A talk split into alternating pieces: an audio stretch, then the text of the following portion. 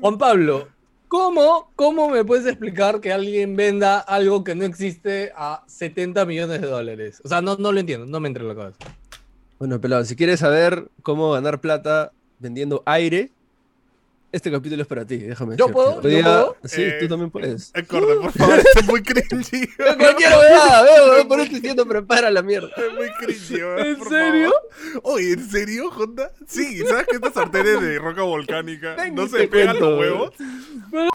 Gente, el internet está cambiando realmente. eh, Tenemos estas cosas llamadas NFTs. La gente está volviéndose millonaria con cosas que no existen.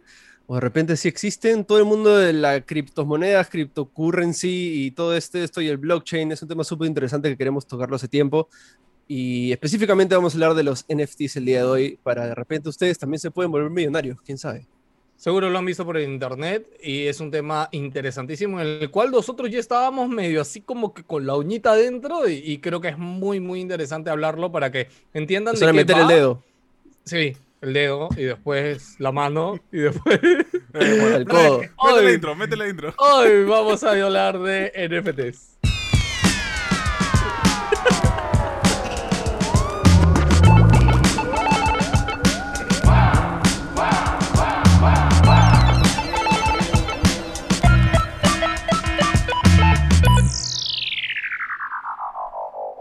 Bienvenidos, bienvenidos, bienvenidos a Nos Dicen Gamers, el podcast de NDG, donde eh, les contamos, porque creo que esto sí hay que contarlo. Primero, de que vamos a cambiar la dinámica del podcast. Siempre hemos querido tener un invitado todas las semanas, pero a partir de este capítulo vamos a probar. Una semana tenemos invitado y la otra semana eh, hablaremos un tema en particular o conversaremos entre nosotros de algo relevante que haya ocurrido en el mundo de los internets. Y con esto. Eh, por favor, algún día haremos un evento en vivo, algún día, y lo- los cinco gatos que nos escuchan, quiero que por favor, el día que hagamos un evento para, para cualquier cosa, ese día vayan y leen un lapo a Antonio, le digan, Antonio, ¿por qué se borró el capítulo de la semana del 15 de marzo, brother? Porque señores, sí, la semana pasada no hubo toque. capítulo. Te botaron Pero- fuego. Este capítulo de NFTs, este, sí, ya lo hemos grabado. O sea, ya, ya, ya había ocurrido, ya había pasado. Este, y, y quedó en el aire perdido. ¿no? Yo, yo pensé, o sea, esto le pasa a todo el mundo. A todo el mundo que hace contenido en internet, siempre hay un capítulo, un video que se pierde. güey. Yo pensé que aquí iba a tardar un par de añitos en llegar ese momento, brother, pero bueno, pasó. Cuanto No, antes mejor, tío. bien. Cuanto antes Sí, mejor sí, sí. pase, menos, eh, o sea, más Sí, sí, rápido sí. te olvidas de, ese- de esos errores. Sí. No. Igual yo creo que ha sido interesante porque al menos yo he seguido alimentándome información y, y, este, o sea, creo que tengo más que aportar que el capítulo pasado, así que yo creo que en en buena hora, en buena hora. Sí. Así que señores, con eso vamos a empezar hablando de NFTs, porque lo más relevante que ha pasado últimamente es que el artista Beeple se llama, ¿no, Juan Pablo? Beeple. ¿Qué pasó con Beeple? Beeple, para esto, un poco de contexto, ¿no? Este artista hace arte desde el 2013, si no me equivoco, y empezó este proyecto que es un arte al día, eh, que básicamente subía a sus redes sociales un arte al día y él lo mezclaba con cosas que estaban pasando en la actualidad, ¿no? Noticias, este, cosas de política, este, controversias, etc. Empezó de hecho con dibujos a mano, bien rudimentarios, luego le metió un poco más de 3D y luego ya metió efectos y animaciones y empezó luego su campaña, no me acuerdo en qué año, de ya como que antes era simplemente por hobby, cuando se hizo un poco más conocido ya anunció que iba a ser un arte al día por el resto de su vida, ¿no? Y eso es lo que ha hecho. Y, y él ya, ya ganaba plata de eso. ¿ah? Vendía este, el arte No, de por... hecho, sí, por lo que sé también gracias a su trabajo lo han contratado en producciones, o sea, ya es un ha hecho artista, cortos. sí. claro, medianamente de, de nivel, ¿no? O sea, no, no es Sí. cualquier pata, y, pero lo que, la bomba que, que, que le ha pasado, que, que ni él esperaba, No, y es súper chistoso porque el pata ha entrado a este mundo de los NFTs hace tres meses. O sea, él, él es relativamente nuevo. Y comenzó a vender su arte, vendó- comenzó a vender su arte como NFTs. Y la última colección, que son los 5000 últimos días que ha dibujado, los vendió todos juntos. Y ahorita el precio de reventa ha sido de 70 millones de dólares, ¿no? Y él está ganando plata por eso, ¿no? Entonces, Claro, o ¿Qué- sea, él ya había vendido este paquetón, él ya se lo había vendido a alguien. Sí. Ese alguien organizó una subasta por todo este arte y esa subasta es la que llegó a 70 millones 70 de millones, dólares. sí. y es algo que no, o sea, a ver, es muy difícil de entender para las personas externas a este mundo, hasta para nosotros mismos o personas que ya tenemos un tiempo en Internet, ¿no? El pensar, oye, ¿por qué pagarías por algo, por un bien digital, ¿no? Es que, es, que, justo eso, todavía no explicamos mucho, ¿no? O sea, este, arte, este, arte, este arte vendido no es algo físico, ¿no? O sea, es, es un bien digital, como dices Pelado. No, no es un cuadro. no, es un cuadro. Es clásica pintura que puedes colgar en tu pared. Básicamente es, o sea, es algo que yo le puedo sacar un screenshot y yo también tenerlo en mi celular o mi Sí, porque al, fin, al final es un. Voy a decir que es un JPG, aunque en realidad no es un JPG, mm. porque eh, este, esto que se llaman NFTs tienen una tecnología que los hace únicos y de eso es lo que vamos a hablar hoy. Explicar un poco qué son los NFTs, por qué deberían estar medianamente informados, porque a futuro, y ya es importante. medianamente. Sí, o sea, van a ver. futuro, ¿no? claro, es el futuro. ahorita, ahorita ya, o sea, es el futuro en el mundo del coleccionismo digital y cómo va a trascender a un siguiente, a un siguiente plano de algo que nunca ha existido. Porque, ojo, los NFTs tienen cuatro años, tres años en el mercado y nunca se les. tres años, ¿no? Y nunca se les dio este valor tan grande, ¿no? O sea, nunca se habían revendido NFTs a un precio tan alto. ¿ya? Entonces, hablemos primero, ya saben, la noticia o el último boom que ha habido en el mundo de NFTs. Y de hecho, creo que desde que grabamos esta última semana también hubo otro boom en el mundo de NFTs. Pero primero hablemos de lo que es un NFT. ¿ya? O sea, eh, primero, o sea, quiero mencionar al toque que em, el, o sea, para hablar de NFT tenemos que hablar de eh, las criptomonedas y el blockchain, ¿no? Eso es este, bien importante. Em, que básicamente, primero, eh, el, blockchain es esta tecnología que se inventó en el 92 por dos brothers que dijeron, queremos ser este sistema de seguridad, que no todo se centra en un servidor, sino simplemente que se descentralice y se almacene en un montón de servidores en varias computadoras alrededor del mundo. Entonces así se, no es como que todos los servidores de Amazon están en, un par de lugares y se caen esos servidores, muere básicamente. Esto es, se muere uno y toda esa información entra a otro y así hace backup, ¿no? Y se están paseando por todos lados. Entonces, este sistema, este, ¿para qué es beneficioso? De hecho, los inventores lo crearon para hacer contratos de banco, para hacer este, intercambios de, propiedades. Eh, no, no se creó para nada para criptomonedas, no, era, la mentalidad era usar esta tecnología para cosas que usan las personas normales, se podría decir, en el mundo del negocio, en el mundo de compra y venta, ¿no? Claro, pero para el terreno digital, porque en el terreno digital no existía o no hay forma de... Sí, era una forma de, asegurar un contrato, cosas así, súper seguro. Que para esto es casi imposible hackear este sistema de, o imposible hackear incluso. Y em, entonces luego ya eh, llegó Bitcoin, ¿no? Este, esta moneda virtual que chapó el blockchain y dijo, oye, acá se puede hacer algo interesante con el blockchain. Y crearon la Bitcoin aprovechando 100% del blockchain y la gente como que, ah, una moneda virtual, ¿cuál es el chiste? No pasa nada, ¿no? Y bueno, ahora ya sabemos que el... La, otra vez, escuchando un programa de, tantos ahorita que están saliendo, eh, el pata que, que, que dirige el programa dice que él empezó a minar Bitcoin en los 2000 porque escuchó esto y, puso su, una laptop vieja que él tenía tirada, la puso a minar todo el día. O sea, porque sí, simplemente porque se dijo como, ah, ¿puedo hacerlo? Ah, lo haré, ¿no? Y así juntó más de mil bitcoins, o sea, desde los 2000 hasta el 2010 que, que me siguió minando. ¿Y ahora un bitcoin está 350 mil? Soles, o sea, en dólares está eh, ahorita entre, entre 58 mil a 60 mil dólares.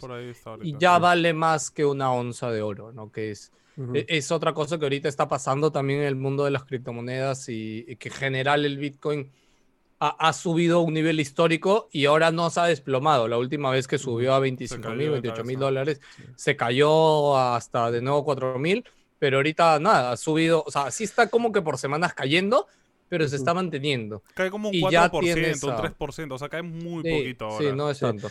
O sea, no, vamos a ahondar del Bitcoin porque el programa no es de Bitcoin, pero podemos hacer uno más adelante. Pero básicamente, para que tengan una idea, es, es plata que, o sea, que las mismas personas le dan el valor, ¿no? O sea, uno, el mismo, los mismos usuarios, este, mientras tanto intercambio hagan con esta moneda, el valor va a incrementar. No es que un gobierno te dice como el dólar cuánto vale, ¿no? No es que el gobierno te dice los soles. En algo, o sea, el dólar tiene su valor en base al, oro o al depósito oro del país que tenga, ¿no? El Bitcoin es una suma de eso y de el costo del proceso de conseguir la Bitcoin en sí, ¿no? Y, y también de lo única que es, porque las Bitcoins son limitadas. Es limitada. Sí. No como el oro. O sea, el Claro. oro es, es limitado, ¿no? Se podría decir que es limitado porque algún día ya no va a haber más oro que sacar. Pero eventualmente, Sí, y en teoría, es- ¿no? Porque. Sí, o sea, podemos encontrar un planeta hecho de oro, ¿no? Claro. O sea, como que en, en nuestro universo puede haber más oro, ¿no? En cambio, el Bitcoin no. Y eso es lo que le da valor, básicamente, ¿no? Y obviamente hay varias monedas, ¿no? Tienes Bitcoin, Ethereum, la- el meme que es Claro, ya hay Dogecoin un y, y un montón más. Sí, como dice Juan, que- el otro día hablaremos de criptomonedas. Pero le teníamos que explicar este intro para que Sí. Tiene una relación bien cercana. Sí. Sí. Pero quizás las dos más importantes son Bitcoin y Ethereum, que son Claro, las más, las las más más achoradas, ¿no? Entonces, ¿dónde entran los NFTs aquí? Eh, como dijo Pelado, empezaron hace dos o tres años, si no me equivoco, em, con estos, con estos eh, CryptoPunks y, y este, CryptoKitties, si no me equivoco, estos gatos animados. Y, y básicamente, ¿qué es un NFT? Es, em, ni siquiera es el arte, es... eh, es difícil. Es un bien digital que puedes probar que realmente es tuyo. O sea, ese el el NFT resumen. no es como el, el- o sea, como el título de propiedad de, del, objeto a, a cuestión. El Básicamente. objeto digital. O sea, es la tecnología que está amarrado a este bien digital, ¿ya? Y que certifica que es único. Claro. ¿Cómo lo certifica Exacto. básicamente? Con lo que habló hace rato Juan Pablo, ¿no? La El base de los, claro, la base de las criptomonedas es el blockchain, la base de los NFTs también es el blockchain. ¿Qué es lo que hace el blockchain? Básicamente te crea un ID único para un bien digital y ese ID único es, es transferible, pero se vuelve único dentro del sistema. ¿Y cuál es la gran diferencia con tanto con las criptomonedas como con NFTs, ¿no?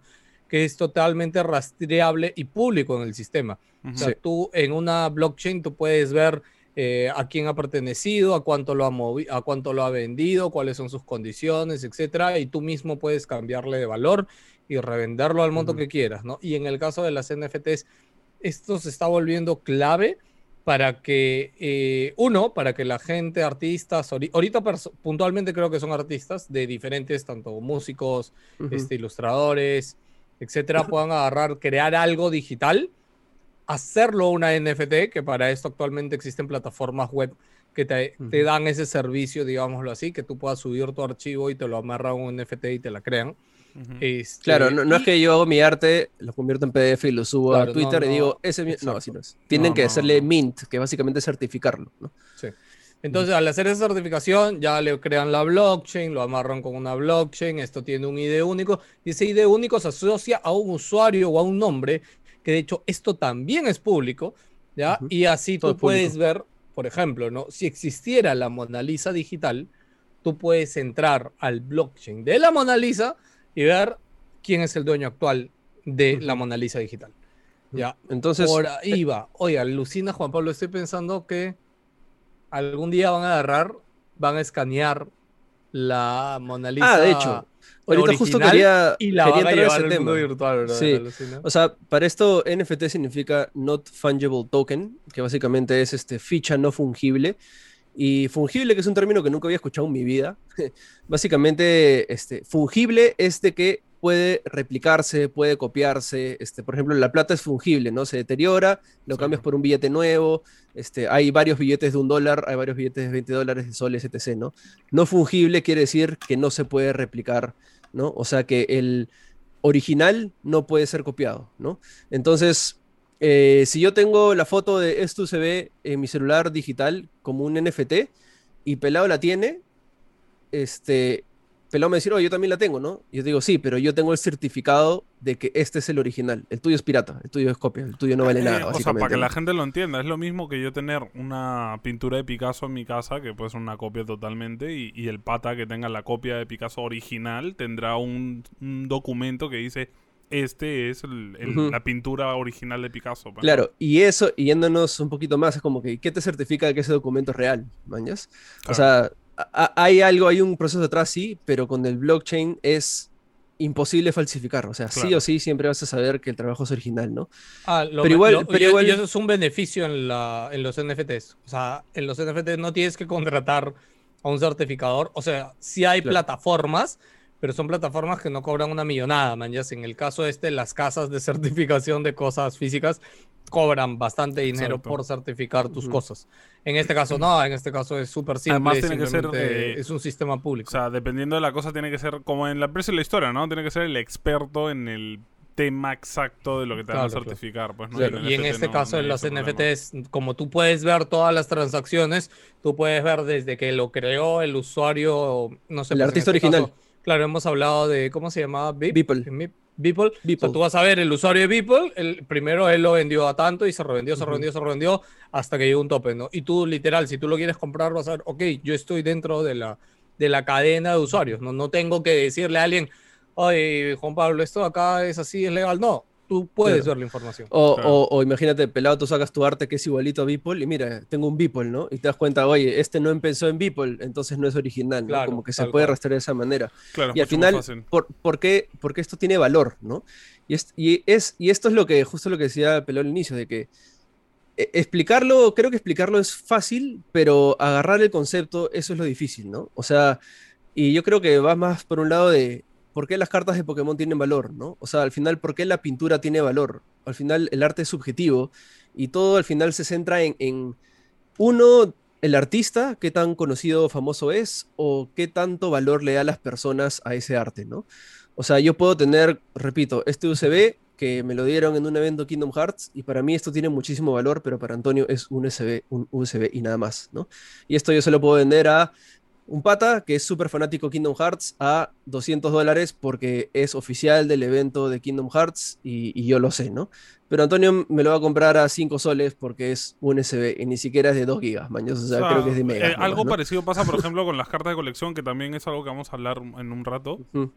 Eh, pasa, por ejemplo, con, con las cartas Magic, que, que yo soy lo que más familiarizado estoy, que obviamente se imprimen muchas copias de cada carta, ¿no? Pero, por ejemplo, en Magic las cartas tienen artes hechos por artistas en particular. Tiene, de hecho, abajo el nombre ilustrador y todo. Y hay cartas de gente que ha conseguido que se la firme el ilustrador original de la carta, el diseñador, y tenga la carta encima de la firma. Eso le multiplica el precio original de la carta por un montón. O sea, dependiendo del artista, obviamente, ¿no? Si es uno muy conocido. Y, y es, es única, ¿no? Porque en verdad su firma, la carta, la condición de la carta, todo eso le da un valor único Claro. en comparación a cualquier otra copia de esa misma carta, ¿no? Claro, pero ahí uno diría, sí, pero tienes un bien físico, ¿no? En cambio, Claro. en un NFT no lo tienes. No existe. Pero también- y- y ahí es donde lo que viene lo difícil de agarrar. Es el simple hecho de que a los humanos nos gusta coleccionar cosas, tener cosas. Por eso respetamos a alguien que tiene un check azul en Instagram o en Facebook, ¿no? Por eso este, este, eh, eh, los humanos están, tienen este, este gen de quieren tener las cosas y asegurarse de que sean reales, ¿no? Por eso coleccionan zapatillas cuando es, es tela y, y cordones y, y- y- o sea, e- es simplemente el hecho de que yo tengo el original. Y eso la persona le da valor. O sea, Claro, de hecho, el, el flexeo hace que las- domi- sí. dominará la El humanidad flexeo. por eterno, ya, es- es. eternamente. Pero alucina que, mira, ahorita que pones el ejemplo de las zapatillas, o sea, la zapatilla está dentro de las cosas más ridículas que uno podría pensar que alguien le podría dar valor y coleccionar. O las tarjetas, brother. No, escúchame. Pero cartas, bueno, no, tío, o sea, tanto las las, cartas de. Pokémon, las zapatillas, ¿por qué? Pero espérate, ¿por qué? Porque esto es un bien que se produce en, En masa. este, en, este- en masa. O sea, Mm. Mm. no, no existe modelo de zapatilla en el mundo que yo creo al menos que no se hagan mínimo mil unidades, ¿no? No te Y creas, en, en- en el, en el mundo del arte, bueno, no, no, espérate, es que ahorita, como ya existe tal coleccionismo con las zapatillas, Ahora las marcas de zapatillas eso, están, claro, están que se pasan de vivas y te hacen un modelo que sacan No, de zapatillas, 50 de unidades. ropa, o sea, de No, no, no, ya lo sé, ya lo sé, es tal eso, cual. ¿no? Pero escúchame, claro, pero eso es algo que acaba de empezar porque las marcas han dado cuenta que ese es el gran gancho, ¿no? Ya, pero ¿por qué la gente lo compra? Claro, ¿no? claro, no, pero al final es va. por eso, porque la gente le da valor, o sea, porque alguien que es millonario y yo, si yo soy millonario y para mí un pan duro vale un millón de dólares, brother, mi pan duro, a mí me encanta el pan duro y yo colecciono pan duro, brother. O sea, Claro, y ya sea- está, y al final si algún día yo lo revendo, no, eso no importa, porque al final mi plata Es valor para ya ti. está metido, ya está metida ahí, man, ¿ya? ¿Ya? Y eso es lo que va a valer para mí. De repente algún día sale otro loquito del pan duro, más millonario que yo, y eso es lo que pasa en el mundo. Eh, y el, creo que el ejemplo más cercano que tenemos que ha sido un boom ha sido el de las cartas Pokémon. El de las cartas Pokémon, o sea, ¿quién diría hace unos 10 años que existiría un mercado tan hardcore de coleccionismo y que llegaría a un O sea, pico de hecho o sea, ha existido durante años el... el- o no, sea, no, pero escúchame, que se multiplique el sí, valor pero ha tan rápido, o sea, muy achorado, es claro, demasiado, o sea, e- es, es- si lo piensas, Es es ridículo. hasta estúpido, es ridículo. O sea, Sí, ¿cuánto es un cuesta ahora el Charizard? ¿Cuánto cuesta más sea, o menos? 400K, a ver, para que 400.000. sepa, un, ahorita Hace lo como que unos años está- estaba 10k, ¿me entiendes? No, y hace años menos, hace años estaba 400 dólares, 500 Oh, dólares. cuando ¿cuántos salió son? estaba 15 lucas el booster, man. Exacto, o Cuando salió ni era a 20 raro, lucas. mano. Tal cual, para que sepan, para- también me hubiera gustado dedicarle un capítulo a esto, pero igual lo vamos a hablar porque siento que está como metido en el mismo. Sí, de esto, hecho, ¿no? no, Pero- es Claro, parte claro. de. Sí, el básicamente coleccionismo el- es la base. Sí, sí, porque sí, de hecho sí. Eh, básicamente hace poco, este, y entre todas cosas, gracias a videos de Logan Paul, todo el mundo ha estado muy atento al tema de Pokémon porque Logan Paul dijo, ah, sí, voy a comprarme un paquetón, que son estas cajas donde vienen varios sobres adentro, y se compró un paquetón creo que a 120 mil dólares, si mal no me acuerdo. Pero de la primera edición de Claro, Pokémon. claro, y para que sepan, también no es que todas las cartas de Pokémon valen dinero, Hace estamos hablando de la 25 años, primera mano. edición que salió en los años 90. Ya, pero soy- hay gente que ha guardado estos paquetones y que ahora las está vendiendo. Claro. El primero que compró Logan Paul le costó 120 mil dólares, hizo un evento de caridad, hizo un streaming, abrió los sobres, sacó varios Charizard, que Charizard, el Charizard este cromado es la carta más valiosa de todo ese paquetón, y, y sacó varios, se emocionó, hubo un millón de personas Hizo en todo el un show. todo un show, reventó.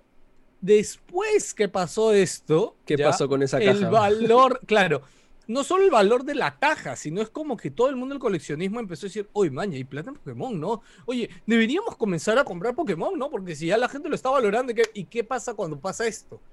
Que si yo tengo algo de Pokémon y valía 100, y alguien me lo quiere comprar, yo digo, bueno, obviamente le voy a sacar una ganancia, ¿no? Te lo vendo a 200, ya está.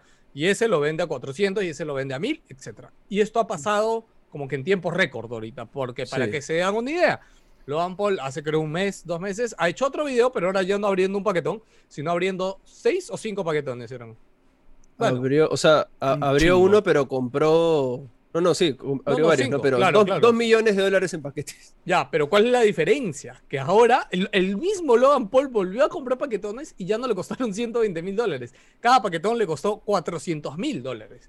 ¿Ya? O sea, y les estamos hablando de, o sea, ¿qué habrá Meses. pasado? Dos, Tres meses. dos, tres ¿Cuánta meses. plata Sí. tiene ese man? Claro, Dios tres mío? meses en un periodo tan chiquito se incrementó tanto de valor. Y de hecho, él mismo dice en su video que todo eso ha sido medianamente por su culpa, loco. Sí, él solito se, se Sí, cagó. Claro, porque- claro, claro. Porque de hecho, y, y- y el tema acá es de que estos Charizard, ¿ya? Y, y el, el tema también es de que los cajas grandotas es, hay una probabilidad muy grande, o sea, mínimo hay un Charizard, mínimo hay Mm. uno, ¿ya? Pero después, acá viene el tema de que, oye, ese Charizard de qué edición es, es como que a veces es como que, ah, no, mira, este de la edición que venía color naranja encima del amarillo, y esta no es tan raro, pues al revés, no, mire, este el amarillo venía más descuadrado y es O no está centrado. raro. Exacto, sí, ya Sí, son sí, esas sí, sí, cositas que son súper picky, que al final son tonterías, pero que esas tonterías le dan... Los ¿Por qué? Porque se hacen más únicos, ya, básicamente es por eso. Ya, eh, y nada, ese es el resumen de todo lo que pasó con Pokémon y por qué ahorita las cartas de Pokémon, y creo que el Charizard ya está más de 100 mil dólares, solo el Charizard, ¿no? Y y es curioso No, porque eh, uno diría que a medida que salen más Charizards a- a- al mundo, o sea, Claro, que encuentran más, no, bajan de precio porque hay más. Porque es No, limitado, porque Pero ya no, no, hay, ojo. hecho, Siguen ya no subiendo hay de tantos... precio. Claro, pero es que El ya no hay más Charizard- paquetones, ¿mañas? El Charizard está de más de 300 mil dólares, por si acaso. ¿ah? Ya, o sea, madre- un Charizard te- No es más, creo que está más. Un Charizard pagaba todo el paquete, básicamente. Min condition. Si es que. Sí, pero había un. Creo que 5% chance de que no te toque ni uno, porque ya hay Sí, tan, claro. cajas tan poquitas que básicamente han hecho la matemática y parece que había- hay algunas cajas que no tocaban nada. Ahí está el riesgo, ¿no? Claro, obvio. Pero pues. bueno, eh, pero también en todo este ejemplo uno puede decir, sí, pero es Logan Paul, es un millonario, super influencer con un montón de números y obviamente lo que él toque lo va a transformar en oro, ¿no? Y de hecho sí, pero también viene, es más, en su segundo unpacking, él, él mismo sacó NFTs, ¿no? Sacó este, estas tarjetas virtuales que las vendió a este, 1.500 dólares cada una y te daba, si comprabas un NFT, te daban un paquete físico para abrir en su stream, ¿no? O sea, lo que él sacaba de ese paquete era, tuyo, claro. Era tuyo, exactamente, sí. Es una forma muy, muy inteligente de Logan sí. de hacer y que bueno, sus NFT se vendan un montón de plata. Qué loco, tío. Exacto, entonces la Sí. gente compró su NFT y la gente lo comenzó a revender y el pata sacó 4 millones de dólares en menos de 24 horas vendiendo 3 NFTs, básicamente, ¿no? Porque los otros los regalaba a sus miembros del club.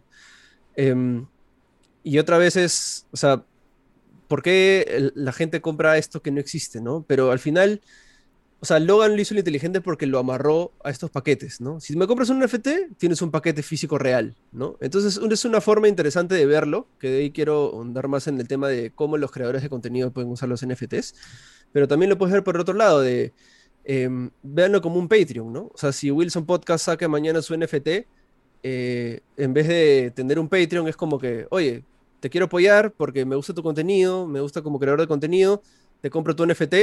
Y si por ahí Wilson Podcast se vuelve súper famoso dentro de cinco años, ese NFT automáticamente va a subir de precio, ¿no? Y los fanáticos nuevos que vengan, ese, el primero que compró, lo puede revender y así, así, así, así. Es, como, es Eh, básicamente el, el pata que eh, cuando jugaba Pokémon, cuando tenía 15 años, le ganó un Charizard, lo guardó bien guardado en un folder y ahora va a su sótano, lo saca no, y dice, lo- lo- hey, tengo o sea, 400 mil dólares, claro, ¿no? Exactamente, pero acá viene algo interesante. Justo con ese ejemplo, ya imagínate que ese brother, este, 400 mil dólares y se lo vende, me lo vende a mí, ¿ya? Yo pago mis 400 mil dólares. Y luego yo se lo vendo a, a Antonio a 500 mil dólares. Ese brother que me lo vendió con 400 mil ya no gana nada, ¿no? Claro. O sea, ya me lo vendió, Exacto, ya ganó exacto, sus 400 mil y ya está. Y acá es donde viene la magia de los NFTs para artistas. Cada transacción que hagan, ese artista original gana un porcentaje de plata. Entonces, yo literal puedo hacer mi NFT y si soy un artista famoso o si me vuelvo conocido, toda mi familia ya va a estar cubierta de por vida, brother, porque va a ganar siempre plata y yo le doy el código a mi esposa, a mis hijos, yo qué sé, a mi- de mi billetera y ellos siempre van a recibir plata y recibir plata por el fin de la historia hasta que se, hasta que se olviden del NFT, lo cual es muy poco probable, ¿no? Y es, esa es la O magia sea, y por eso 100 pesa tanto años por los artistas. en 100 años de repente, ¿no? Pero es bien difícil que pase. Claro, es como un Eh, contrato y- de comisión, básicamente. O sea, tu NFT estas cosas, va a ir o sea, dándote claro. dinero toda la vida. Y el valor de las NFT se afecta tanto positiva o negativamente por lo que pase con esta persona en la vida real. Y ahorita, actualmente, las NFTs obviamente se consideran algo de gran riesgo Sí. porque es algo muy nuevo, ya que nadie sabe para dónde puede ir. Pero Ujú. como toda cosa de millonarios, es mejor estar dentro que fuera. Básicamente eso es lo que está pasando y por eso vemos cifras tan locas, porque por ejemplo, los NFTs de Logan Paul llegaron los más caros, creo que a costar 50 mil dólares en su día, en el día que los vendió, y ahorita creo que ya están 20 o 15 mil dólares, ¿no? Yo imagino que la Pero, gente pero- no va a ser tan tonta de venderla, ¿por qué? Porque acá viene el gran tema, ¿no?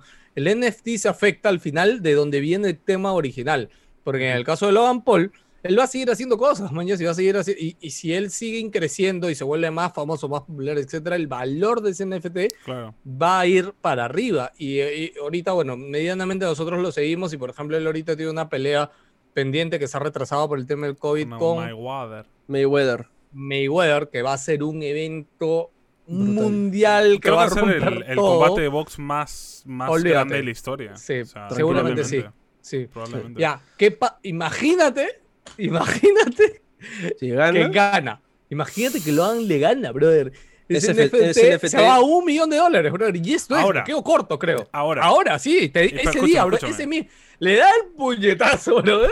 Lo pones a un millón y te aseguro que va a haber gente que lo va Es a que comprar. Además, funciona un poco como, como, como la bolsa, pues, ¿no? Y es, es lo Sí. mismo. Menos. Este, Tesla es saca ya. un nuevo proyecto y, su- y se sube, ¿no? Sus acciones, ese tipo de cosas. O sea, es exactamente como la bolsa, pero ¿qué pasa si yo no quiero invertir en la bolsa? Como me aburre la bolsa, negocio. No, Claro. brother, entonces lo, lo transfieres a NFT, man, ya es que es algo que, por ejemplo, a mí me gusta. Arte, este, coleccionables, manjas, este mundo digital, es, el, es, el, es la bolsa para, para nosotros, mañas, para esta generación. Para Eh. Ahora, el peligro está, por ejemplo, si Logan Paul se le ocurre volver a grabar a un cadáver, digamos, eh, y lo cancelan para siempre. Tu Mm. NFT también se va, al, se va al tacho, pues, ¿no? Claro, frega- también, Exacto, también, sí.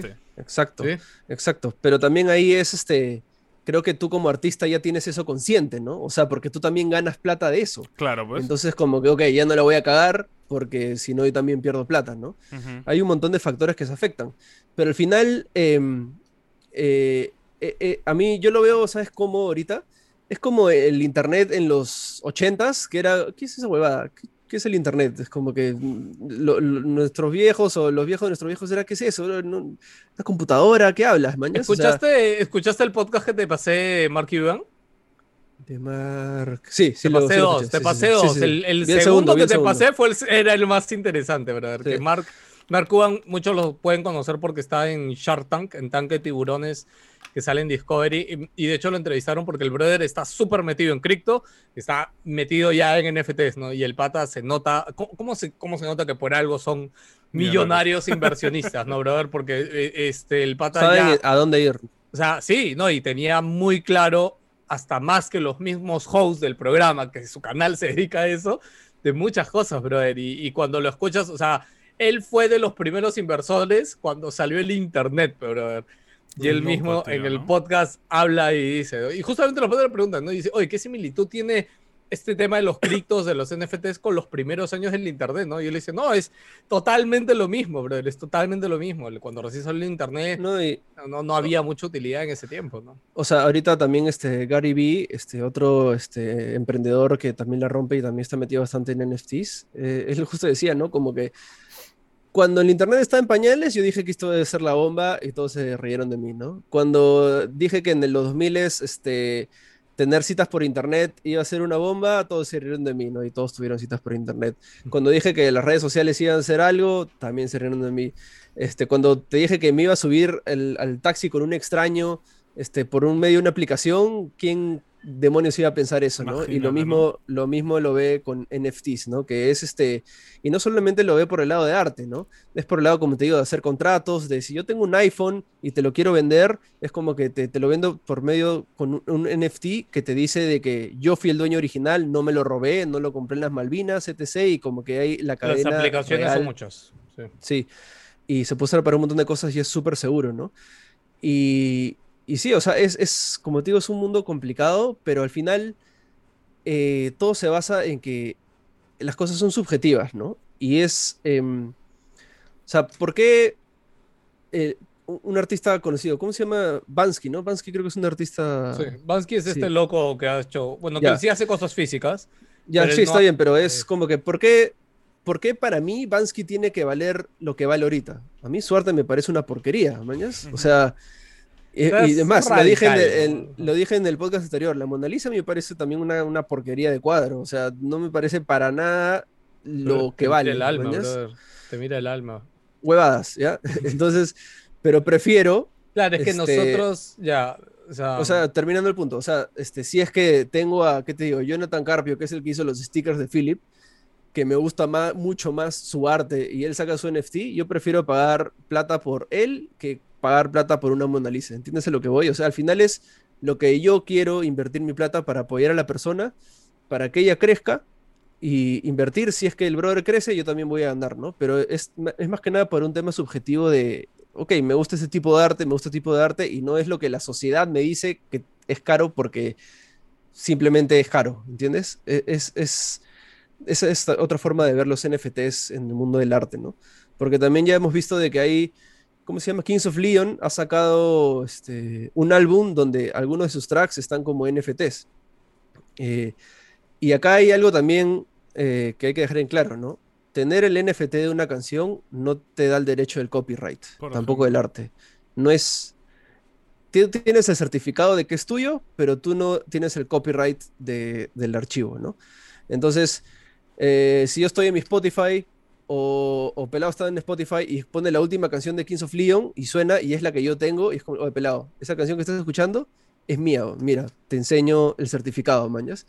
Es flexing, ¿no? Y es como que ah, no te eh, puede, no te puede importar el- nada, pero para mí tiene un valor. Eso- eso el me parece término de curioso. flexear, de flexear para que los que nos escuchan y no entiendan el término. Flexear es una cultura que, ha- que ha nacido como- verdaderamente desde tiempos inolvidables de la humanidad, que básicamente es presumir lo que tienes. Sí, Sí. mano, o sea, el flexeo existe desde Egipto, ¿me entiendes? Los faraones Sí, flexeaban, sí, mano. claro. Sí, que No, mientras las más pirámides- encima, Las las es el mayor el flex de la historia de la el humanidad. Ultimate tío. flexing. Es el ultimate, Ultimate flexing. Básicamente es hacer algo porque puedo y, y- y que Sí. sea exuberante y demuestre que yo soy superior a ti en algún caso, ¿no? Te flexeo que yo tengo la skin más cara del juego, o te flexeo que yo tengo esta carta que cuesta 400 mil dólares, manjas, y tú no. Y me Sí, pongo yo- mis Yeezys para flexear de que tengo la plata para comprarme unas Ah, mira, Yeezys. yo, yo flexeo que me compré esto en el Square Enix Por este café de ejemplo. Japón, man. Claro. Ni, está. siquiera lo uso, solo está ahí. Ujú. Ah, Y de hecho, Ahora, por lo que voy a decir es que me ¿ves? parece curioso que en el caso de la música en especial, ¿no? Eh, normalmente, a ver, eh, existe el proceso, ¿no? El artista crea la canción, ese artista está bajo un contrato con una productora o con una disquera, la cual es dueña del trabajo del artista Sí. y se encarga de, obviamente, distribuirlo y ganar plata con eso y el artista gana una comisión. Exactamente. En el caso de esto, o sea, sería muy curioso que la disquera nunca pierde, porque la disquera no solo va a ser dueña del NFT al venderlo y va a ganar un porcentaje por NFT, sino que igual la canción la puede poner en todas las partes que ella Yo quiera. creo que lo están vendiendo ellos mismos, o sea, no Pero, la... eh, exacto, checa, Kings of Leons, ellos han, han producido, creado toda la música y es 100% de ellos. Claro, en Entonces caso, ahí también el artista se beneficia un montón porque ya no tiene este intermediario de la disquera. Obvio, ¿Entiendes? obvio. O sea, ya no necesitas este publicista, marquetero o agencia para distribuir tu música, para meterla en O sea, radios. desde que ¿no? O nació sea, internet tampoco, o sea, se puede hacer música sin tener una disquera, ¿no? Normalmente lo que pasa es que la disquera llega y te pone un contrato en guita, te pone, te va a Claro. pagar 50 millones de dólares y tu música es mía. Para cada-. Claro, para cada tanta música para nosotros, claro. con la condición de que es mía, ¿no? Pero acá se pasa ese filtro, mañas, y es un súper beneficio para los artistas, lo cual es algo que nunca antes se había visto. O sea, y, y- y eso es lo que, ese es el, el- el game changer, ¿no? Lo que está cambiando el juego, de que es mucho más poder a los artistas, ¿no? Y regresando un toque al tema de Beeple, em, ojo de que Beeple también lo vio de otra manera, no solamente tenía su NFT digital, el brother cuando tú comprabas su NFT te venía con un maletín bravazo, que tú lo abrías y te veía un, un case de plástico, de vidrio, perdón, que tenía una pantalla adentro donde estaba su arte animado. Y salía el número del arte y te venía con una ficha y un certificado, todo bonito, mañas. Pero este. Y ahorita. O sea, como tu copia hasta- física de lo que has comprado. Sí, como tu copia física. Entonces tú puedes darle la vuelta, ¿no? O sea, yo, por ejemplo, este, por ejemplo, mi plan es sacar pins digitales que si alguien chapa mi pin digital, yo le voy a dar la copia física, ¿mañas? Entonces, el- la persona se beneficia, uno, porque va a tener un pin real y porque tiene el certificado de que el digital también es suyo, ¿no? Y yo me beneficio, único. claro, y yo me beneficio porque este, ese pin, si, si digital se revende, yo voy a ganar plata, ¿no? Entonces, hay, hay un montón de aplicaciones súper inteligentes y no tanto como, mira, arte digital, pum, lo vendo, ¿no? Por ejemplo, Gary Vee está haciendo su libro, su libro lo va a hacer como NFT. Si tú compras su libro NFT, este, te doy la, esto digital. Porque, ojo, tú puedes este, hacer, eh, regresando a la al UCB, si yo tomo esta foto UCB y lo subo a estos lugares que certifican los NFTs, eh, yo puedo subir que solo hay una copia única o de que hay cinco o de que hay 100. ¿no? Entonces como que también limitas un arte por esto, ¿no? Man, ¿te imaginas que los juegos indie se hacen con NFTs? Eventualmente. También, o sea, en verdad las posibilidades... Los indies, son- bro, los, son los triple A, bro. No sé tanto. sí, o sea, si sacan- No, escúchame, mira, te, te o digo si algo. Fortnite saca un skin NFT, Eso Uf. iba a ir. Ya, pero Uf. olvídate. Ya. Man, qué o loco, sea, ¿no? así nomás. No, y es algo único, o sea, ponte, no sé, pues la cosa más loca que puedas pensar. Pone al bicho, a Cristiano Ronaldo dentro de Fortnite y lo vuelve NFT. Y, ya, o sea, ya Solo el la que tiene la. NFT tiene la skin. Ya, no, no creo que sea así, porque creo que eso va a ser más complicado. ya, pero lo puedes limitar a transferir el 100 juego. o a Claro, 1000. Claro, pero lo puedes limitar, uff, olvídate. bicho. ¿no? O sea, las No. posibilidades de hacia dónde va a ir el NFT son, no vamos a decir infinitas o ilimitadas, pero son todavía, estamos en la superficie. Tiene muchos giros. tema- Claro, Tiene muchos giros. tema del arte, etcétera, es como que lo más normal y sencillo que se está haciendo con esto, pero la- hacia dónde puede ir, hacia dónde puede llegar es, mucho. Y de hecho, eh, eh, otra cosa por lo que se está hablando de esto, creo que también se nos pasó, ese tema de que para que sepan, equipos del NBA ahorita están Eso comercializando oficialmente NFTs de jugadores de momentos reconocidos del NBA. Como saben, allá ya hay un gran mercado de coleccionismo de las tarjetas estas de los jugadores. Entonces, están De vendiendo todo. estas mismas tarjetas en NFT. Y, de- Animados. y también, claro, animadas. De y la- que también de están vendiendo, las tabas, todo es un negocio. están ya. vendiendo los, los grandes momentos del NBA, los están vendiendo como GIF. O sea, el, la- como diferentes encestadas de, de tal torneo, de tal X torneo. Y acá viene de nuevo, ¿no? Oye, pero ese video está en internet, brother. O sea, yo lo puedo ver. Yo la lo puedo tele, o bajar sea, y lo la puedo tener tele. guardado, claro. Yo lo puedo Sí. transmitir a mi...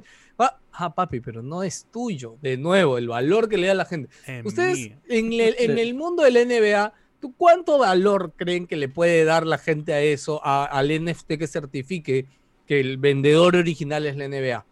¿Se dan cuenta? O sea, es enorme, brother, es enorme, ¿no? Y yo También es que el curioso pe- todo, o sea, cuál será todo el proceso legal para que el club pueda, o sea, para que la entidad que sea, por ejemplo, los Knicks de Nueva York digan, esta jugada es mía, o sea, es, es, es mía para venderla, ¿no? O sea, no sé, también O es sea, ahí, ahí, claro, de hecho hay un montón de temas ahí de, de- de- de contratos, me imagino, pero justo esto del NBA que se llaman los top shots, así se llaman, que para esto todos empiezan en mil dólares, o sea, todo es por subasta y todos cuestan de arranque mil dólares, no puede costar menos de mil dólares.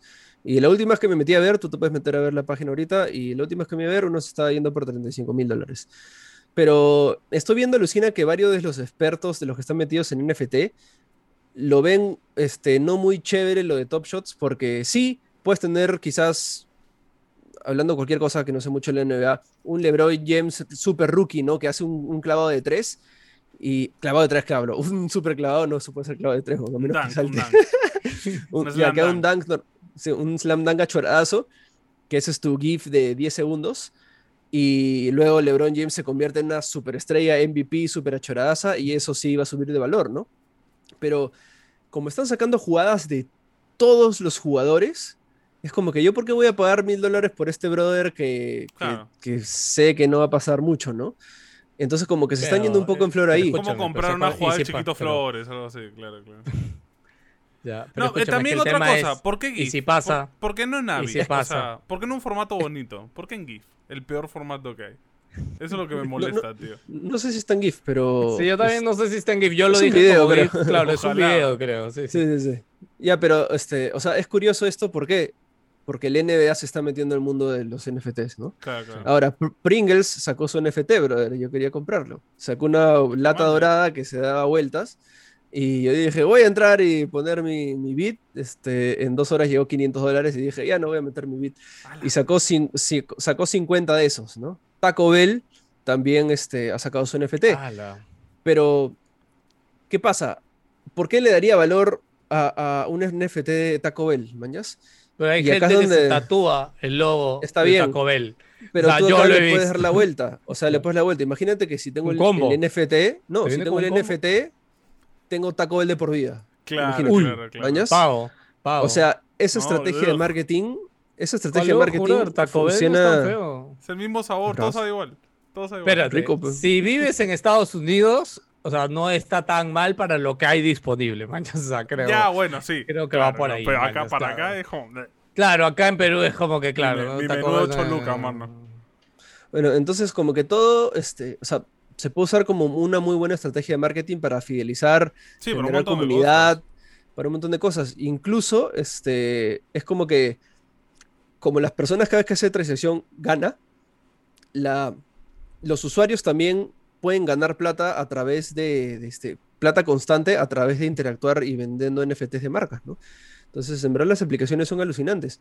Sí, porque esta regla de los porcentajes y todo es algo que limita el creador original de la NFT, ¿no? O sea, claro, pero ojo, es como un, en verdad, es como una casi una vaina piramidal, solamente Sí, que sí. en el mundo digital y este y certificable. certifi- certifi- certificado por la blockchain. Me estás contando que. Fusion va a sacar sus NFTs. Seguro, seguro va a sacar. Seguro. De, de hecho lo va a sacar. Ya, y creo que el ejemplo que dijimos este, después de hablar de la NBA y justamente es esto, es de que cuando esto llegue al tier más alto, ¿ya? ¿A qué me refiero con el tier más alto? Artistas súper reconocidos y súper achorados que en verdad ya mueven masas o por ejemplo el, el deporte rey, por así decirlo, que es el fútbol, y ya veamos como que trascender a eso, a las NFTs, vamos a ver un nuevo techo de las NFTs, ¿no? Lo malo es lo actualmente cuál es el tema es que está medio limitada su comercialización porque las web o, o empresas que los están vendiendo lo están limitando a ciertos mercados y estos mercados normalmente son Estados Unidos, Europa, etcétera, ¿no? Y desde acá, desde Latinoamérica, de hecho, es como que No, no voy a decir que es imposible, pero ni, ni siquiera con. ¿Cómo se llama? Con, sí, complicado. ni siquiera con. ¿Cómo se llama Juan Pablo? Este, los, los que Espérate, ¿a qué te refieres con eso de que Latinoamérica no? No, porque por lo que lo bloquean por zona, ¿no? Tú quisiste comprar el de Logan Paul y no podías comprarlo desde acá. O el, de Pringles. Logan- Sí, el de, Lo- no, el de Pringles sí podía. El de Logan Sí Paul no pude porque, porque el Logan Paul lo limitó. Claro, claro. Porque, Por sí, eso decía de pero- que las compañías normalmente lo están limitando a ciertos Sí. mercados.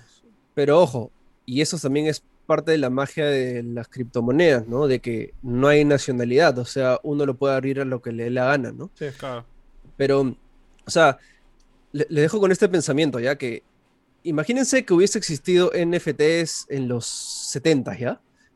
Y, brother, Michael Jackson saca su NFT cuando eh, no, no era casi nadie. Thriller, Jackson mano. 5, recién, recién Oh, empezando, ni siquiera, brother. Cuando no antes, era blanco. Cuando no era blanco. Sí, Ya. cuando era así súper chivolo, ¿mañas? ¿Sabes lo que valdría en- ese NFT hoy? Uf, tío. ¿Ya? Entonces voy a eso de nuevo. Imagínate que mañana sale un artista de música que saca su NFT y es como que ah, un artista más, pero aquí en 10 años es el nuevo Freddie Pregunta. Brother, imagínate Shakira, este, cuando, cuando estaba acá en Colombia todavía, brother. Pregunta, este, pregunta, importante. Tengo una Mm. duda. Yo puedo crear un NFT en base a algo que, o sea, por ejemplo, mi papá colecciona libros de todo tipo. Ya, este, tiene como 5.000 libros, no te miento, de verdad. Tiene como 5.000 Wow. libros. Eh, y tiene su, su posesión más así valiosa es un libro del 1500 y pico, escrito a mano en latín, o sea, una, una reliquia, ¿no? Él podría crear una NFT de ese libro y venderlo. Eh, sí, o sea, de hecho tú puedes crear un NFT de lo que sea, pero ¿qué valor tiene eso? Eso es- eh, tienes que preguntar de eso, mañas. O sea, si el valor si el libro físico existe y cuesta 5 dólares, es como que mejor me compro el libro, o sea, no tiene por eso mucho te digo, sentido. es un ¿no? libro que estamos hablando que probablemente es invaluable, ¿no? Porque está escrito O sea, si, si, estás, si estás seguro que es como un objeto súper único, o sea, tranquilamente, o sea, Claro. y, pero al final No todo se va en... No, no, pero al final, o sea, no es tanto qué valor le da a la persona que lo sube, sino es qué valor lo tienen las otras personas claro, que lo van claro, a comprar. Claro. Eh, eh, al final se, se, va en eso, ¿no? O sea, para ti puede ser una hueá alucinante, pero lo subo como NFT y pero, esto, esto no sabes nada, también ¿no? que, o sea, si al final amarra ese NFT a un valor, al, al libro físico. Al libro físico, ahí ya, sí. Y, y al sea, menos, claro, y, a, y al menos la primera, claro, y al menos te digo un X, ¿no? Creas ese NFT de un scan de la portada o de lo que sea, una animación que sea puta que, que, que pasan las Pasando páginas las del libro, hojas. ¿ya? Exacto. O, o del libro y su certificación de que es original, por ejemplo, ¿no? Claro, eso, eso es todo un video de eso, lo amarras a un NFT y pones como regla, oye, por si acaso, a quien compra este NFT le voy a mandar el libro físico. Sí, y, y tu y- papá va a ganar plata por cada vez que se Claro, revende y se revende y se revende. la, la, ¿cómo se llama?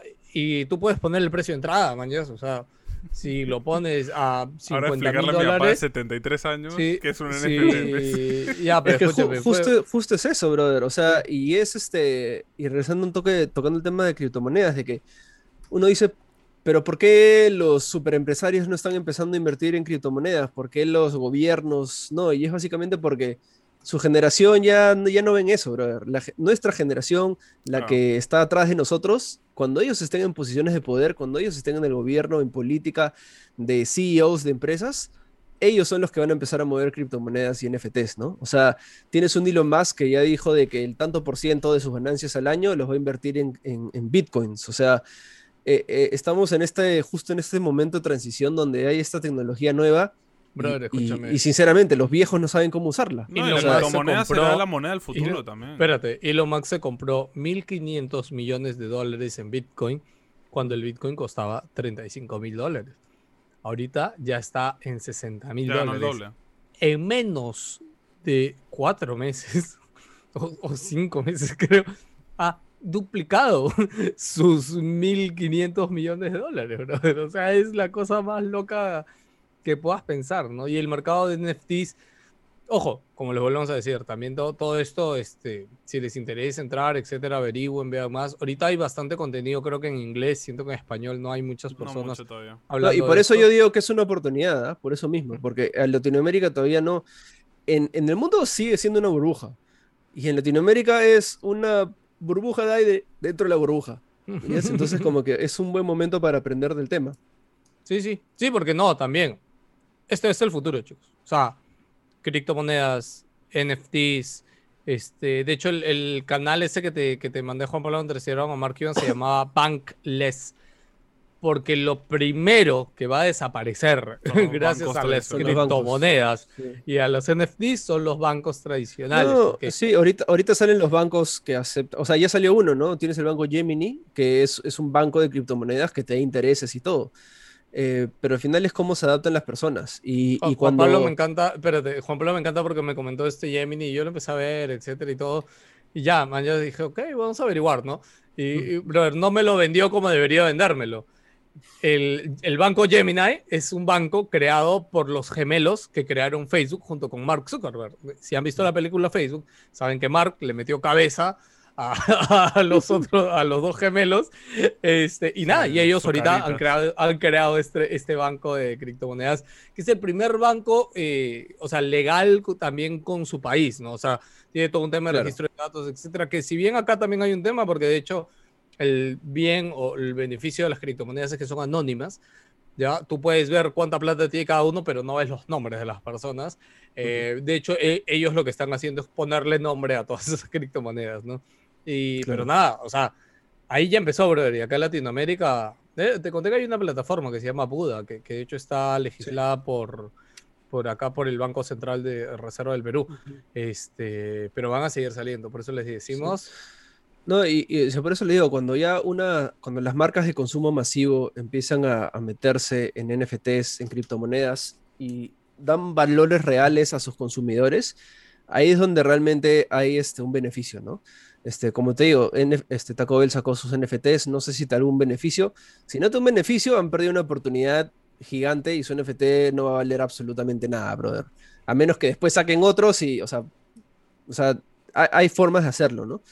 Y, al final es, eso, es como, creo que es una herramienta también súper creativa, ¿no? Las posibilidades de, generar este, plata, comunidad, este, eh, alcance, es, es, aparte que es súper nuevo, creo que tiene unas posibilidades alucinantes y casi, casi limitadas que les puede hacer que alguien súper creativo pueda aprovecharles de una manera súper súper interesante, ¿no? Pero recién está empezando, recién está eh, cuajando y, es esto, ¿no? Es esto que la gente todavía no lo comprende, pero es muy probable que te digo, 99% de que, de que funcione bien a futuro, ¿no? Y al final no es no es como que voy a ir donde mi, papá y le, voy a decir a mi hermano o a mi mejor amigo le voy a decir, bro, tienes que meterte los NFTs, ¿no? Es como que, no, bro, yo te estoy poniendo los facts, las verdades. Ya, si quieres, este, o sea, la idea tampoco no es convencer a nadie, simplemente, oye, mira, está pasando esto, averigua, infórmate más si quieres y chequea tú, este, qué tanto te quieres meter, ¿no? Porque sí hay, un, hay una barrera ahorita, que la única forma de este, tener, comprar NFTs hasta incluso ser NFTs es por Ethereum, ¿no? Y tienes que comprar, ¿no? Entonces, este, tienes que comprar Ethereum, te metes a una página que intercambie, esa página siempre cobra comisión, entonces no es, lo mismo, y luego tienes que tener tu billetera virtual. Son varios pasos, ¿no? Que tienes que hacer para poder comprar y hacer un NFT incluso, ¿no? Entonces, hay ahorita limitaciones que no es family friendly o user friendly para personas que tienen más de 60 años, quizás 70 años, a menos que estén súper metidas en ese mundo. Y, por eso digo que va a ser para la siguiente generación, ¿no? Para nuestros hijos.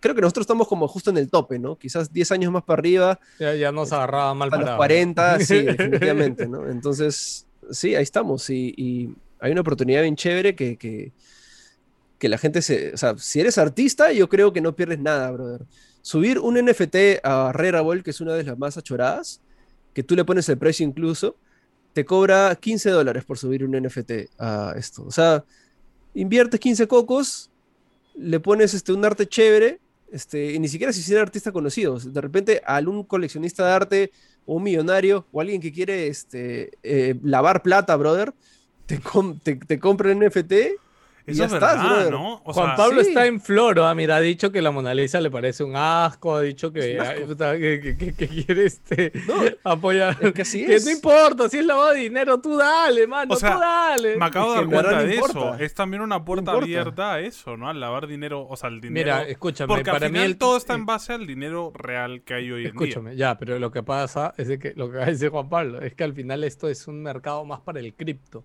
Claro. El cryptocurrency, que son la- las monedas básicamente eh, digitales, o sea, ahorita actualmente para que sigan creciendo necesitan más, per- más mercados o más cosas donde poder gastarlas, ¿no? O sea, y, y, por ejemplo, el mismo Elon también dijo, ¿no? Que compraron Bitcoin porque ellos a futuro, no ahora, a futuro piensan aceptar Bitcoin, o sea, que los carros los puedas comprar con Bitcoin, man, ¿ya?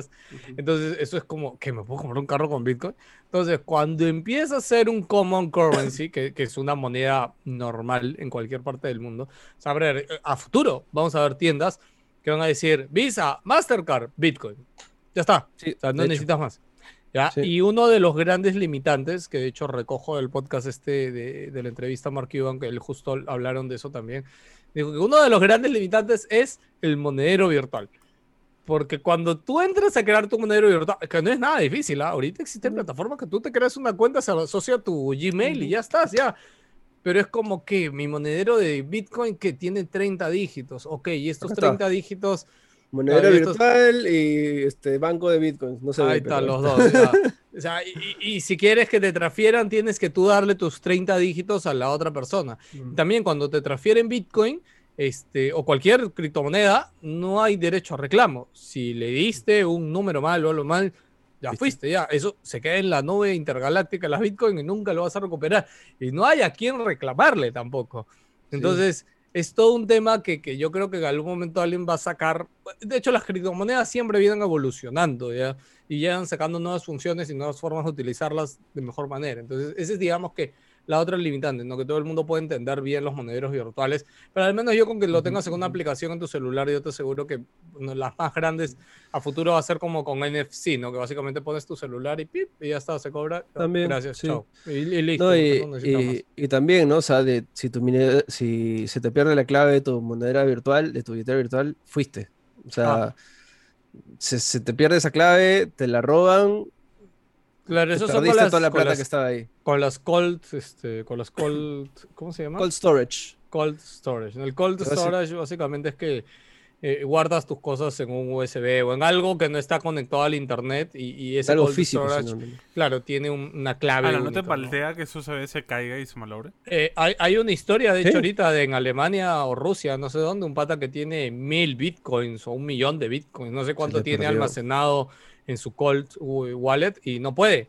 Y de hecho, él, este, él dice que ya intentó, o sea, el cold wallet tiene tres intentos para, para, Sí. tú inten- para tú sacar tu clave y ya utilizó dos, de hecho, le, le queda el último. Y si falla ese último, pierde todo para siempre. Sí. Este, el pata No, y- y lo peor es de que millones de recompensa para que lo ayude a alguien, pero nadie sabe. Lo peor es de que esos bitcoins que se pierde no es que regresa al pool, no, es, esos bitcoins se, se pierden para siempre. O sea, y es más, eso hace que incluso que suba más el valor porque se limita más la cantidad de bitcoins, ¿no? Entonces es todo un, todo un mundo locazo que, que, que recién está entrando, ¿no? Recién vamos a ver cómo se va a hacer en implicaciones de día a día, porque, o sea, la gente ya está intercambiando celulares por bitcoin, ¿no? O sea, ya está haciendo transacciones por de tradeo, básicamente, ¿no? Ah, es que claro, si tú tienes un Bitcoin, o sea, lo puedes ir y vender ahorita 60 mil dólares o el valor que esté en el mercado, porque es como la bolsa de valores. O sea, gente, la bolsa de valores, muchos piensan que no es la bolsa. pero La, la bolsa de valores es pura y simple especulación. Es el valor que le da a la gente que está invirtiendo en la bolsa a las acciones de X compañía, brother. Nada más. Eso es la bolsa de valores. Es simplemente el valor que le da a ese grupo de gente en las criptomonedas, en los NFTs y todo. Es básicamente lo mismo.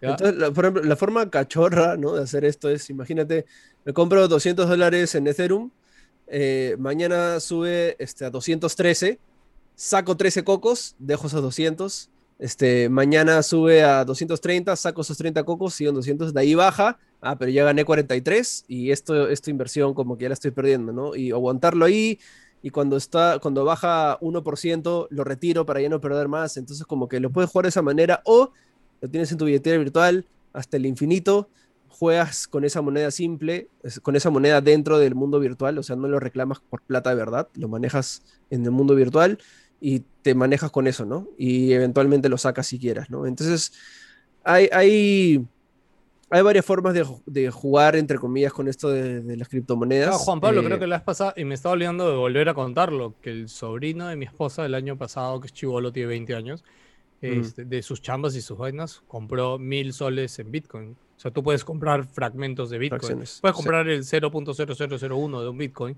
Él se compró mil soles en Bitcoin. Esos mil soles al día de hoy son 8 mil soles. E imagino que con lo que ha subido ahorita mal ya debe estar en 10 mil soles, ¿no? O sea, que en un año el chivolo ha ganado 10 mil soles habiendo gastado solamente mil el año pasado. Y de hecho, por Sí. lo que sé, no piensa sacarlo, de hecho, porque él también. Creo que por cursos y cosas este, que le han enseñado en la universidad, él como que tenía ese conocimiento. Igual, eh, eh, esto, esto que estamos hablando, de hecho, va a ser de su mundo de ellos, man, de la gente que tiene 10 o 15 años menos que nosotros. No, y, no. o sea, y acá dejar en claro de que es, ganó 8 mil soles, es como que, Ganó si es Tiene que la- lo vende también. exacto, Claro. tiene la posibilidad de ganar esos 8 mil si es que vende o lo transforma en plata real, ¿no? No es Sí. que sube el precio y aparecieron mil soles en mi mano, no, o sea, hay, hay, un, hay un complemento más, ¿no? Sí, porque ahí el tema dice, este, justamente, este, eh, ah, mu- mucha gente, ¿no? Como que eh, tú te puedes emocionar en el momento de vender. O sea, de hecho, la vez pasada que el Bitcoin subió hasta 20 mil, 25 mil dólares, cayó a 4 mil. ¿Por qué? Porque como fue una subida repentina, brother. O sea, el Bitcoin estaba en 100 dólares, 500 dólares, después pasó a costar 2 mil, 3 mil. Y la gente dijo, ok, el se va a mantener acá, ¿no? Empezó a subir, a subir, a subir, a subir. Dijo, ¿qué está pasando acá? Entonces llegó a 25 mil. ¿Y qué pasó? Que como toda la gente ha venido recolectando Bitcoin tanto tiempo y llegó a un... Eso fue histórico. Toda la gente que dijo, yo, yo lo aproveché. Este es el momento, hay que vender. Y como el mercado sobrevendió, el Colapsó. precio cae. Y eso Eso fue lo que hizo el primer colapso de la Bitcoin.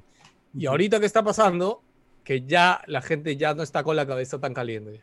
O sea, la gente que ya tiene Bitcoin ya no es no cholo, ya Pero- ahora ya no entra. Pero hay mucho de ese miedo ahorita. Muchos se está rumorando De que hecho. el Bitcoin en cualquier momento se va en picada porque está subiendo un precio ya Yo no muy creo exorbitante porque- y muchos lo van a querer vender también. O sea, si escuchas, de hecho, de nuevo, si pueden escuchar inglés, les recomiendo mucho que vayan a dar la entrevista a Mark Cuban, que yo lo considero, o sea, es un, es un pata que es millonario, brother, y tiene X inversiones en un montón de empresas y el O pata sea, si él no sabe. ¿quién va a saber, pues, no? No, no, no, es que él en su pod- en el podcast hablaron de eso, man. Este, y, y, y él tiene clarísimo, ¿no? Y justamente él, él, él di- él cuenta como anécdota como que, brother, yo era uno de esos que estaba ahí cuando el Bitcoin no costaba nada, brother. Yo he tenido Bitcoin toda mi vida, tengo millones de Bitcoin guardados y no vendí. Y nunca voy a vender porque no necesito el dinero, brother. Que se quede Mm. ahí, como no lo necesito. O sea, y ese es el pensamiento que están teniendo mucha gente que tiene Bitcoin. Y eso solo hace que siga incrementando de valor. Nada más, Claro. bro, porque se vuelve más este, escaso. Sí, y, y al toque, este, quiero mencionar las aplicaciones que pueden usar como creador de contenido, ¿no? O sea, tú como creador de contenido puedes sacar tu NFT y como dije, ¿no? En vez de poner un Patreon, en vez de tener tu OnlyFans, en vez de tener tus colaboradores de Facebook o YouTube, es como que, brother, invierte en mi NFT y este, y esa persona que te ha comprado el NFT va a sentirse también con la obligación de este, hacer de que ese creador de contenido eh, incremente, ¿no? Se vuelva más conocido para que él también gane más plata, para que él también tenga recompensas, ¿no? Y lo puedes amarrar así. Si tienes mi NFT, te doy este, un video semanal exclusivo este, para los que tienen mi NFT, te doy este, una polera y descuentos en mi merch store y, este, y una videollamada o una cena mensual, mañas. Entonces lo puedes amarrar a eso como una especie de membresía, ¿no? Y, y al final es chévere porque si incrementa este, el valor del creador de contenido, el creador de contenido va a ganar más plata y el que compró el NFT también gana plata porque, porque él también gana por porcentajes, ¿no? Por el tema del esto piramidal. Entonces funciona muy bien para recompensas de creadores de contenido y eso todavía no se está aplicando en casi nada ahorita, ¿no? Lo cual es, Atentos, es- es a- a- alucinante. Atentos que Mr. Beast va a sacar pronto su, NF su NFT. Ya se está informando. Yo y a- va a solamente, reventar. Eso va a estar carísimo de arranque. sí, eh, pero espero que lo ponga a precio fijo y no a subasta. Ah, podría ser. Yo estoy. Tú sabes que va a ser subasta. Va a ser Ya, pero que sean... No, eh, no, lo que pasa es que MrBeast es bien... Es bien este, loco. Sí, él no, va a no. agarrar, va a poner un millón a un dólar. Voy a decir, gente, compra. Algo así, Bueno, exacto. O sea, sí, sí. Él, él es bien. Todos están ganando millones. reciban. No me importa ganar millones. Ustedes claro, tenganlo. Ustedes revéndalo. Yo voy a ganar un dólar la primera vez. Sigan. Go for it. Sí. Sí, ok, sí, sí, claro, sí, si hacen eso, tenemos una chance, Juan Pablo, estar apretando F5, F5, conectar todos los dispositivos portátiles que tengamos. ¿Tú- ¿Tú viste el video de este, este padre de familia que estaba queriendo comprar un Play 5 para su hijo en Sí, Navidad? con todos sus laptops. y, que, y que tenía como que ocho dispositivos electrónicos a su costado, actualizando todas las tiendas al mismo tiempo para comprar una Play 5 para su hijo. Una cosa así vamos a tener que estar si, si eso llega a pasar. Y, y créanme que yo creo que va a recontravaler la pena, ¿no? Yo también creo. Creo que hemos hablado y dicho lo justo y necesario para explicar todo este fenómeno, muchachos. Los invitamos a que sigan informándose. Yo no creo que va a ser la última vez que vamos a hablar de NFTs y de hecho lo hablamos para seguirlo tocando a futuro. Y a futuro, pues también si nos preguntan, chicos, ¿qué cosas? Los mandaremos a este programa para que lo escuchen de nuevo. Y algo que no quiero olvidarme, Juan Pablo, que hicimos la última vez era leer los comentarios que nos habían dejado en el canal. Por el amor de Dios, no nos olvidemos. Y al menos quiero saludar a un par de personas que siempre están por ahí con nosotros. Y eh, agradecemos mucho, de verdad, este, cada vez que nos dejan un comentario, cada vez que están ahí. Y por eso quiero pasar a saludar. Voy a abrir yo el video de la entrevista a Maju. ¿ya? No, creo que no les dejamos. Malú, Malú, perdón. Maju, Malú, ok. Eh, creo que no les dejamos acá una pregunta puntual, ¿no? Sí, al final. Eh, no, no, no, no la, la teníamos que No, grabar, pero porque no la la teníamos que grabar y no la grabamos. ah, Sí, no, sí, en el, de, en el. UMI fue el de la pregunta. Sí, sí, sí. Por favor, si puede, bueno, ustedes vean ese, yo leo el de acá. Bueno, saludar a. Me encanta este que se llama Pobres Gamers. No, no sé si pobres de, de pobres gamers por pobrecitos o pobres de dinero. Pero bueno, Ambos. me- sí, bueno. Igual está curioso el canal. eh, Sebastián Rivera, Edu Machaca eh, y Ronald. Este, y Ronald me daba risa que dice: Ya de una vez cambian el nombre de Speakrun a Slowrun. No, el nombre de speedrun más lento del planeta nos gusta. Este, yo creo que no va a haber speedrun más lento que ese, así que... Ah, Hasta bueno, sacar después- polo. Tal cual, brother, obviamente. Es- O es verdad, ¿no? En NFT, brother, en NFT a futuro. Este, Po- polos en NFT, no, nunca los vas a poder usar. Qué horrible. tío. Eh, fue Edu, Edu Ma- Ma- Machaca y eh, pregunta cómo se les ocurrió ponerle Somos NG a su canal. El canal en realidad o todos nosotros se llama NG. No utilizamos NG solo en YouTube porque eh, ya existe un NG, entonces te digo, bueno, ok, al final quedó en Somos NG. Y eh, en el primer capítulo de este podcast hablamos de por qué NG y de dónde viene el nombre y qué significa el nombre para nosotros. Así que si les interesa interesar, in- enterarse por qué el podcast se llama NG y por qué se llama Nos Dicen Gamers, etcétera, vayan al primer, al primer podcast, al primer capítulo, ahí lo explicamos. Bueno, en respecto a la pregunta que dejamos en el programa UMI era un poco en base a creadores de contenido y cuál era tu creador de contenido que hayas consumido así desde sus inicios y hasta hoy en día sigues consumiendo o cuál y- o si lo has dejado y por qué. Por ahí comenta DHIN, Din, asumo. Eh, los streams con los que me desvelaba en su tiempo fue con Duxativa, hace ya 5 años atrás, un gran youtuber y streamer peruano que impulsó youtubers hoy conocidos como Willy Rex. Ojalá lo inviten porque fue un referente en podcast con su rollo por la tarde. Ojalá que acepte, más bien. Ojalá, ¿no? Nosotros encantados de... Y, y O sea, y ahí, ahí nos pueden este, ayudar los ciudadanos, ¿no? O sea, mientras más comentarios, más interacción haya, es una, un sello de que, oye, mira, a la gente le gusta este podcast y podemos enseñarle Sí, a la gente la voz, chévere. ¿no? Sí, sí. Sí. Sí, la gente chévere quiere ir a sitios chéveres, ¿no? Y No, nosotros o, o somos- es tan simple como, como en, en, ins- en Instagram, tú no entras a los inbox de la gente achorada hasta que no tengas, creo que 10.000 seguidores, ¿no? O sea, no, no te popea, ¿no? Entras a- al montón más. Entonces, este, ¿Ah, sí? sí, sí. No tenía idea. Bueno, O sea, tenemos más eh, de 10.000, entra- así que... we, can- we can- Sí. we could try, we could try. Eh, Joseph Espinosa León dice, videos de YouTube comencé con Hola, soy Germán, cuando subía videos todos los viernes y streams el de Philip por los sorteos y un no cuando clasificaron a la TI de Dota 2 y cuando al fin tuve mi PC para amanecerme. Qué tiempos, ahí uno recordando las buenas épocas. ¿Y qué pasó? Ah. Ma- ¿Maduró? Sí, Sí, pues ya creció. es cholo, parte la de vida. La Yo vida he le dejado de consumir bastante contenido que consumía antes. Sí, Eh, ¿por qué, Daniel? Robledo ya, ya dice- no te hace feliz, ya, ya no te llena ya. No tengo tiempo. Es que eso es lo duro, que la ¿no? pan- Cuando tienes Eh, dinero para me- poder jugar, no tienes el tiempo para poder A, a mí jugar. me encanta porque la pandemia, en lugar de darnos más tiempo porque estamos en nuestra casa, yo creo que, No, no, brother, no sé por qué siento que nos ha quitado más tiempo. No, yo, yo lo usé como modo creativo, creation mode, brother. Todo mi tiempo es para crear, pensar, hacer cosas. Como que, sí.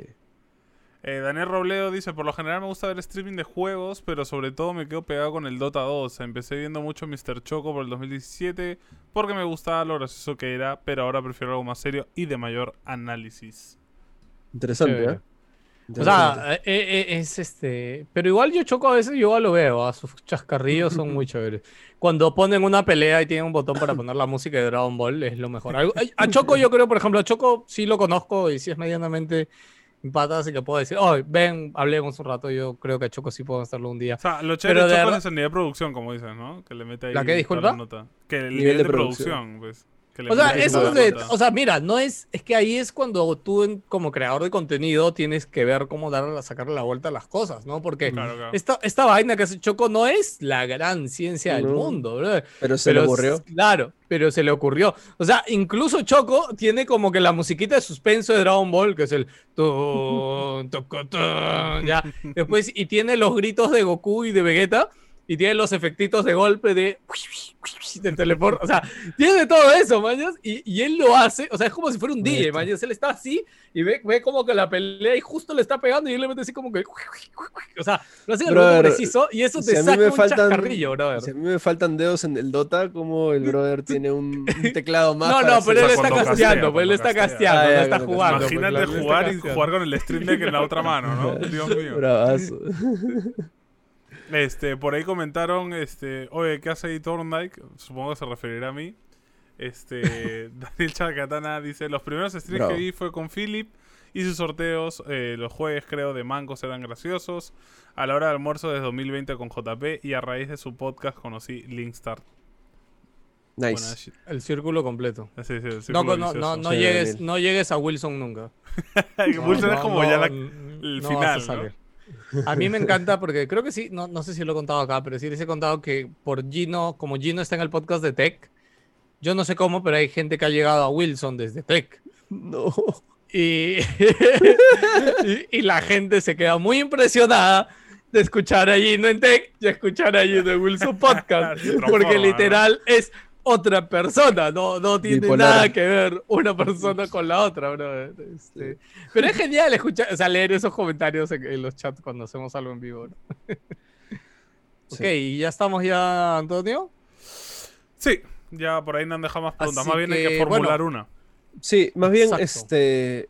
Yo, yo, o sea, mi- yo tengo la idea de pregunta, creo que es este. Básicamente No, el yo- tema de los NFT, ¿no? O sea, ¿qué, qué tanto están dispuestos a invertir en NFTs, en este, en criptomonedas en general también? ¿Qué les parece el mercado? Como, ¿Qué Yo- yo, opinan? no? claro, diría, ¿qué opinan ustedes tanto de criptomonedas como de NFTs?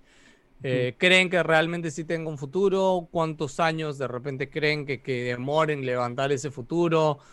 Este, ¿Están dispuestos a ¿conocen invertir? De repente, claro, ¿O no de repente han-?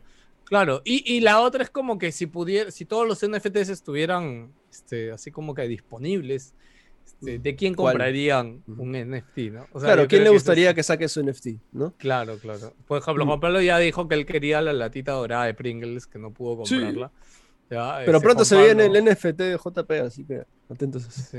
Eh, Me sorprende porque la vez la semana pasada dijimos de broma que Juan Pablo va a ser el primero en sacar un NFT en Perú. Y yo y él- Ay. dijimos como que no, ya debe haber otro. ¿Ya hay Juan Pablo todavía no hay? No, no, No he investigado, pero yo, yo creo que debe haber. O sea, No, no es que seamos los, los, los únicos. este, Sí, sí, sí. Sí. Pero este, quizás para cerrar el podcast quiero mencionar algo que, que me olvidé meter con el tema cortito. Que mm, así como eh, hace unos años tuvimos el boom de creadores de contenido, ¿no? Que todos sacaban su canal de YouTube, todos se volvían este, brothers de Instagram. Este, ahorita estamos exactamente lo mismo en los NFTs. Todos están sacando sus NFTs. No quiere decir que todos esos van a valer un montón de plata en el futuro. Así como los creadores de contenido, solo el 3% llega a ser los Logan Pauls, los Philip Chujois, los este, Mox, mañas. Igual que los NFTs, ese 3%, 2% son los que realmente van a ser los realmente valorados, ¿no? Entonces, este, ahorita estamos en este lugar de meto todo, meto todo, meto todo, meto todo, pero solamente van a ver los, los que sean inteligentes o incluso los primeros, como pasó también en, YouTube, son los que van a valer realmente algo, ¿no? Este, eso es la, con lo que quería cerrar el, podcast. Esa es la, ¿cómo se dice? La frase célebre de JP del día para cerrar este podcast. No olviden de suscribirse, darle like. Este, oye, hazme acordar. Tenemos Oye, que, mandar, de... ah, tenemos que mandar el tema de like más adelante en el programa, como la mitad o los 10 minutos. No, pero ¿no? ponle eh, ese GIF que sale, el dedito, cling, la campanita y el like. Este, No, que, eh, que eso- están poniendo. Sí. Sí, No, y sí. también está hay que decir, oye, pelado, dicen que el 50% de los suscriptores, de los que ven el video, no están suscritos al canal, ¿puedes creerlo? En, verdad no sé si es realidad, verdad, pero... Creo como que el 80, es, creo, a veces. o sea, en realidad es como el 80 personas que consume contenido NG no está carajo. suscrita al canal, así Ya que por favor ya suscríbanse. Ya. Dale like, dale like. Este, si le das like a, a los videos de NG, este, vas a tener, te sube un uno de suerte en tu, en tu semana de, de chamba. así Sí. que, por Y favor. te crece unos 5 centímetros el pulgar derecho. Nos vemos, ciudadanos. Cuídense. Chao. Chafis.